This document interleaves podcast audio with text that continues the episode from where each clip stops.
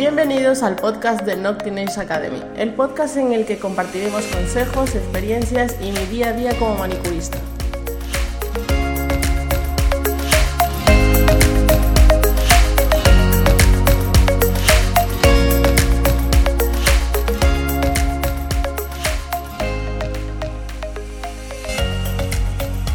Hola, soy Grace Barahona, manicurista y fundadora de Nocturnals Academy y en este quinto capítulo del podcast que lo he titulado Algo que siempre tenemos que tener en cuenta, voy a contarte algo que aprendí en mis primeros servicios y que me sirvió para mejorar en los servicios posteriores.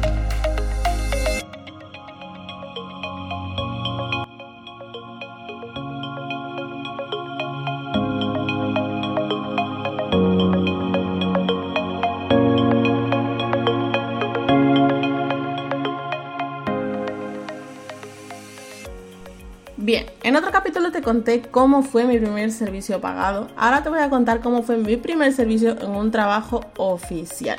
Al principio del todo me daba mucho miedo em, presentarme a, a una entrevista en un salón o en una compañía que sea reconocida porque creía que no tenía el nivel suficiente como para merecerme trabajar ahí, ¿no? Así que eh, cuando por fin me lancé, respondí a un anuncio en internet que vi, me lancé, hice una entrevista y sorprendentemente para mí me cogieron.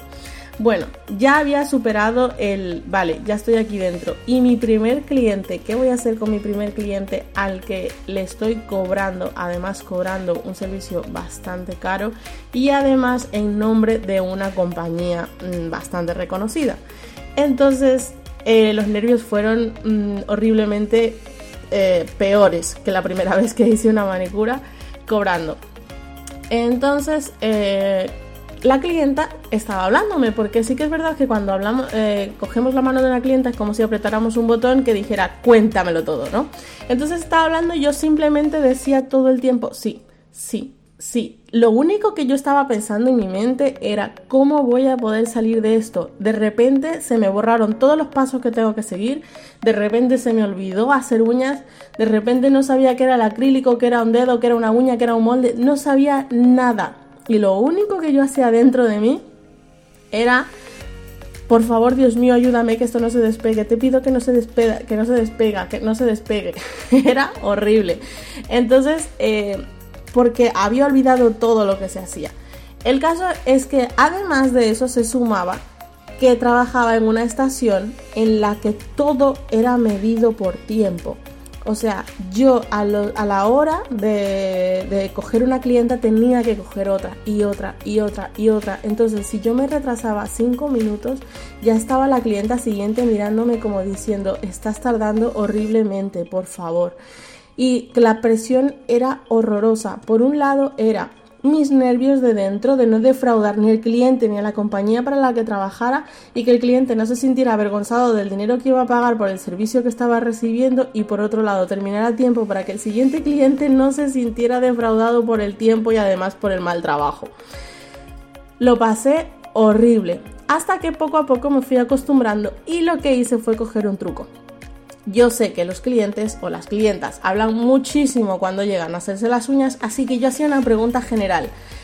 ¿Y cómo nos conociste? Entonces empezaban.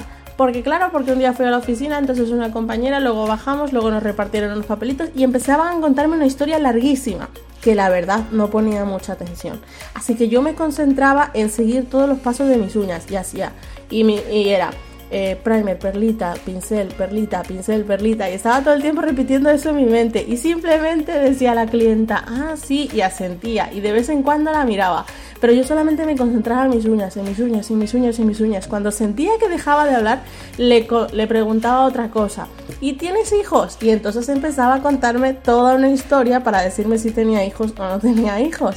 Así que yo aprovechaba y poco a poco fui eh, ya... Eh, conciliando las dos cosas, ¿no? El que el cliente se sintiera atendido y el yo concentrarme en mi trabajo. La verdad que pasé un poquito de inseguridad hasta 15 días después, porque muchas de las clientas de las que yo, eh, que yo atendía pasaban por la puerta del local todos los días. Entonces me pasaban y su saludo era enseñarme las uñas. Y yo veía que todos los días que pasaban tenían las uñas pegadas. Y yo decía, vale, lo estoy haciendo bien, lo estoy haciendo bien. Y poco a poco fui ganando confianza y diciendo, oye, pues en realidad sí que lo hago bien. Y cuando poco a poco las clientas empezaron a decir quiero que me atienda Grace, para mí fue un subidón y fue de verdad un aporte grande de confianza.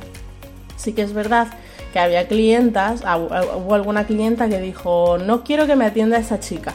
Entonces yo la verdad que no me lo tomé a mal, sino que dije, ¿qué hice para, no para que no quiera que la atienda yo? Y le preguntaba a mis compañeras, a la que él se lo hubiera dicho, le dije, oye, ¿qué pasó con ella que no quiere que la atienda yo? Y me dijo, es que dice que una vez, pues no sé, imagínate, le cortaste con el alicate.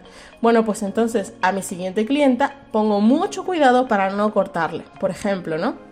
Así que eh, tanto de tu primer servicio como del segundo como del tercero, siempre, siempre, siempre toma tanto lo bueno como lo malo que puedas eh, arreglar, ¿vale? Y de esa forma es la única que puedes seguir creciendo, porque si tú obvias las cosas malas y dices, ay, yo no quiero ir lo malo, solo quiero ir lo bueno, nunca vas a crecer.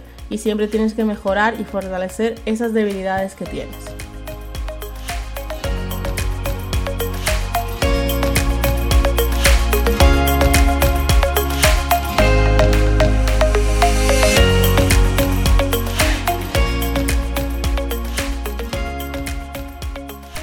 Y hasta aquí el capítulo de hoy. Espero que te haya sido de ayuda y no olvides suscribirte al podcast para no perderte nada. Nos vemos en el siguiente capítulo.